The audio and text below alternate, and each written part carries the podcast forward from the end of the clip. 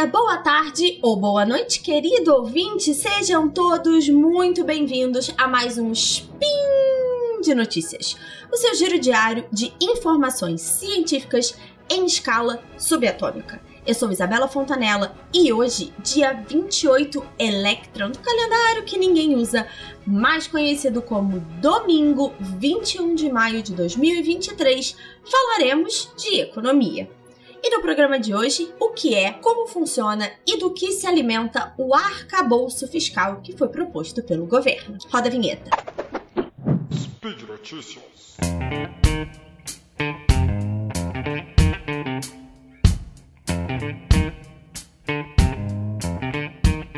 Primeiro de tudo, o que raios é esse arcabouço fiscal? É um termo aí meio complicado, assim. Acho que podiam ter escolhido um nome mais bonito, tá? Basicamente, ele é o substituto do teto de gastos. Só que no governo Temer e no governo Bolsonaro era chamado de teto de gastos e o governo Lula chamado de arcabouço fiscal. As regras são diferentes, a estrutura é diferente, mas no fundo ambos são um conjunto de regras que visam evitar o descontrole das contas públicas, isso é, evitar que os gastos aumentem mais rápido do que as receitas e o país tenha que se endividar é, gerando mesmo títulos de dívida e isso saia de controle. Então você pode estar se perguntando por que, que é necessário implementar um arcabouço, além do motivo óbvio, né, de não se endividar. Então a ideia principal, como eu já falei, é evitar que o governo gaste mais do que arrecada. Isso não só evita uma dificuldade de gerar dívida e pagar dívida, mas também traz mais previsibilidade as contas públicas. Então, essa previsibilidade, essa ideia de que o governo sempre vai ter um dinheiro a mais do que ele precisa para pagar por tudo, faz com que haja um aumento de confiança dos credores, que são as pessoas que já têm dívida do governo, e de investidores ou empresas que querem começar a investir aqui. E é isso, como consequência, viabiliza mais investimentos no país. E aí vai ter alguém falando assim: ah, Isa, mas isso são só motivos para agradar os investidores já ricos, agradar o mercado financeiro, isso vai deixar os pobres mais pobres. Na verdade, não. Como o governo federal é o maior consumidor, o maior gastador da economia, se os gastos dele saem de controle, consequentemente a inflação também sai de controle. Obviamente, não é o único motivo pelo qual a gente tem inflação, mas é um motivo muito grande, muito pesado. Então, quando você tem esse controle dos gastos, e aí essa redução de gastos, ela não é necessariamente corte de dinheiro sendo gasto, é só você equilibrar, reduzir os gastos. Se comparado ao quanto de dinheiro o governo ganha, você reduz essa pressão inflacionária e, por consequência, você também acaba reduzindo os juros. Então, no meu SPIN 1920, eu comentei um pouco sobre a notícia, sobre o que estava acontecendo, que era o presidente Lula pressionando o Banco Central para reduzir os riscos, e eu explico um pouco dessa dinâmica juro, inflação, investimento, tá? Então, é, muita gente entende que essa estrutura do arcabouço é feita só para agradar os investidores, mas ela tem um objetivo de mais longo prazo de manter o governo estável é como se você fosse assim: é gastar todo o seu limite do cartão esse mês e você não ter nada para fazer no futuro. É a mesma coisa, se você aumenta muito os gastos do governo em anos presentes, né, e vai empurrando essa conta com a barriga, chegar um certo momento que essa conta não é pagável. E aí você, aí sim você vai precisar fazer uma redução mais forte de gastos. É como se fosse um ajuste para garantir uma longevidade dos investimentos no país, tá?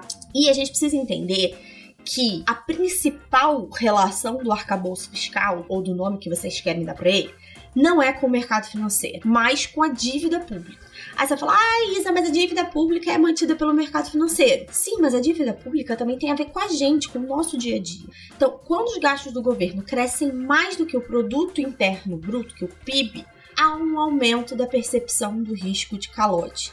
E aí, isso é não só de quem está recebendo juro de dívida, mas da economia como um todo. Você está vendo que o governo não está sendo capaz de arcar com todas as custos. Então pensa assim, é como se você tivesse gastando cada vez mais no seu cartão de crédito sem receber aumento no seu salário. Uma hora isso vai estrangular, você pode até ter espaço no começo, mas uma hora isso não vai dar certo. E aí pensa comigo, se você está gastando cada vez mais, uma hora você vai precisar de um empréstimo, de um financiamento. Só que o banco que está vendo você fazer isso tudo aí, tá vendo que você tem um risco de não conseguir pagar, de dar um calote. Então, ou ele vai te cobrar mais juro para compensar isso, ou simplesmente ele vai se recusar a emprestar.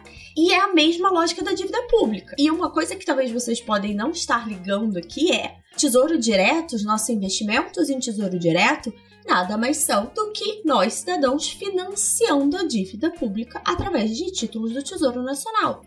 Se você já parou para acompanhar um pouco aí dos, dos investimentos, né? Se tem curiosidade sobre o assunto, já reparou que em momentos que tem tensão política, que você tem uma noção de risco maior, os juros dos títulos do tesouro sobem.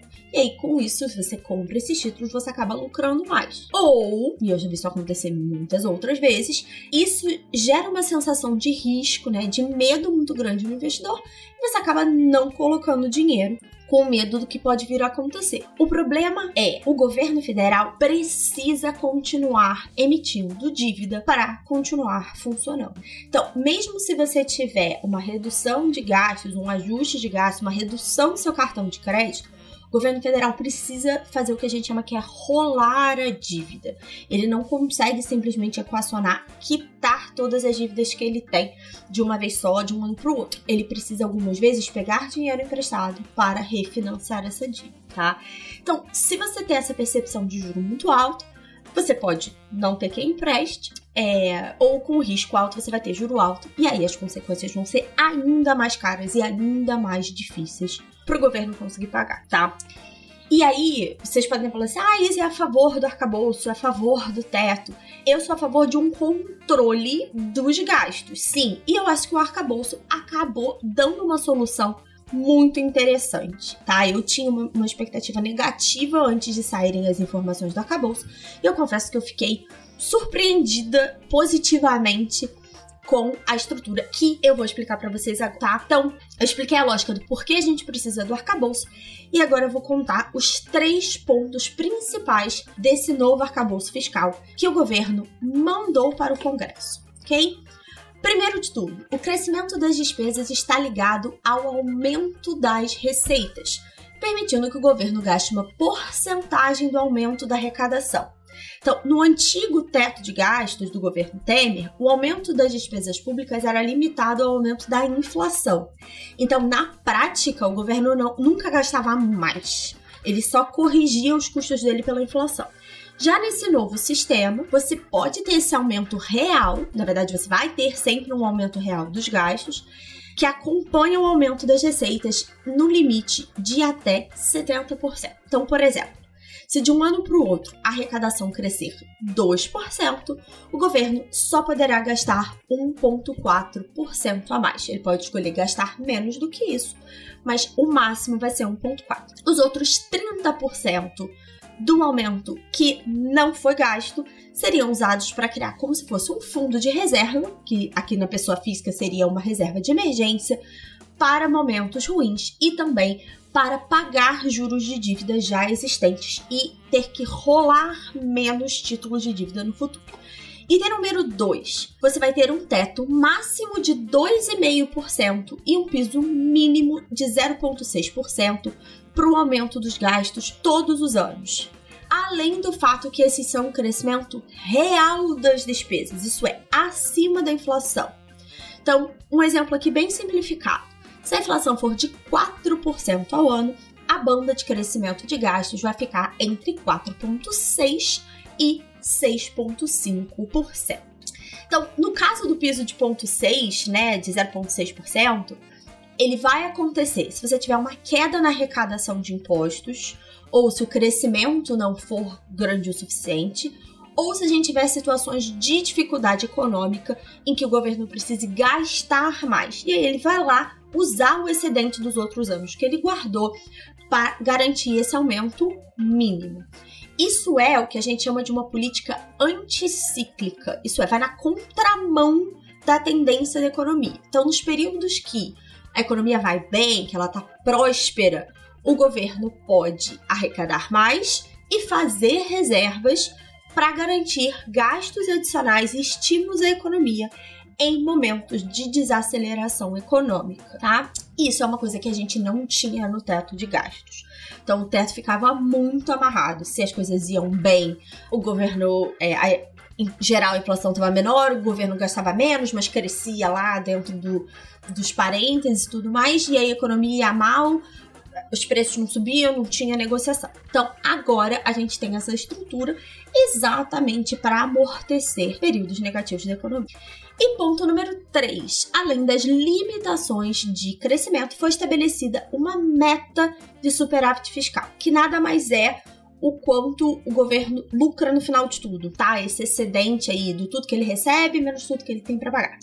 Se essa meta de superávit não for cumprida, as despesas do ano seguinte só poderão aumentar em 50% sobre o crescimento da receita e não todos 70%. É como se fosse uma punição, ou se você é uma pessoa de copo cheio, olhar as coisas pelo copo cheio, um estímulo para que o governo federal cumpra a sua meta e continue sempre gastando menos do que ganha, mesmo aumentando seus gastos. Então, por exemplo, a meta de superávit a partir de 2025 é de 0,5% do PIB, com uma margem de erro de 0,25 para cima ou para baixo.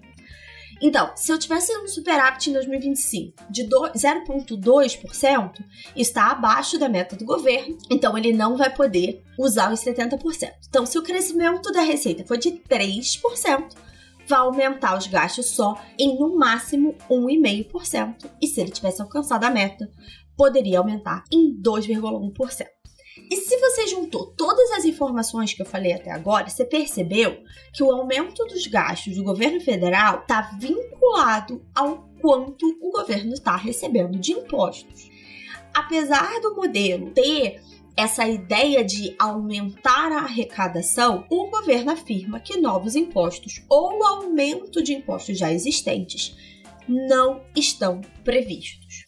No entanto, porém, contudo, todavia, alguns setores que foram favorecidos no passado podem ter as suas vantagens ou desonerações revisadas. E mesmo com a promessa de não aumentar impostos, a gente teve nas últimas semanas o anúncio da taxação dos ganhos sobre aplicativos de aposta de esporte e a polêmica taxação de comprinhas internacionais abaixo de 50 dólares, que até o momento é isenta. Então falava-se muito da AliExpress, da Shein, mas nesse último caso o governo recuou depois de muitas críticas e uma promessa dessa gigante de fast fashion chinesa, que é a Shein, de construir uma fábrica no Brasil. E como isso tudo vai impactar a sua vida? O mais óbvio, como acabei de falar, é a criação, o ajuste de impostos, fim de desoneração e outras medidas nesse sentido. Isso pode afetar alguns setores que hoje se beneficiam dessas alíquotas, dessas reduções de imposto, mas a tendência é que isso seja mais controlado em setores muito específicos, mas sim a gente pode ver impacto de preço e de emprego. Na sua vida cotidiana, a princípio o arcabouço não muda nada no curto prazo, mas se ele obtiver sucesso, se ele continuar funcionando, a gente vai conseguir ver um controle melhor da inflação ao longo do tempo consequentemente juros mais baixos ao longo do tempo e a tendência da gente ver uma economia num crescimento mais estável. Mas, como no Brasil até passado é incerto, mesmo com essa minha visão positiva das propostas que foram feitas, eu prefiro esperar para ver qual vai ser o texto que realmente vai sair do Congresso, porque a gente sabe que sofre muita modificação, tem lobby, né, minha gente? E se ele vai ser cumprido na prática. Se a gente olhar o teto de gastos, que quando sair foi super elogiado pelo mercado, ia ser a solução de todos os problemas, Brasil, país do futuro, ele durou, na verdade, só dois anos. Ele durou 2018 e 2019. Em 2020 e 2021 ele foi implodido por causa da pandemia. Em 2022 o governo Bolsonaro deu uma burladinha barra burladona no, no teto para investir, né, para gastar dinheiro antes das eleições. Então, só pagando para ver o que, que vai acontecer. E por hoje é só. Vocês podem encontrar o link para a notícia que inspirou esse episódio no post do Portal Deviante. E é importante lembrar que este podcast só existe por conta do investimento dos nossos padrinhos e madrinhas que apoiam este projeto. Para se tornar um deles, basta contribuir para o patronato do SciCast, no Patreon, no Padrim ou no PicPay. Um beijo e até amanhã!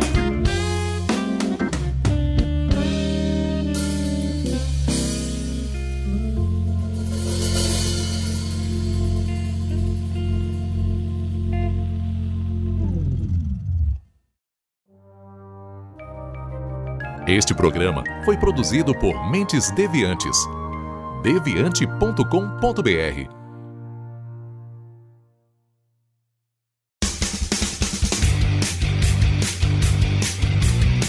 Cortes, edição de podcast.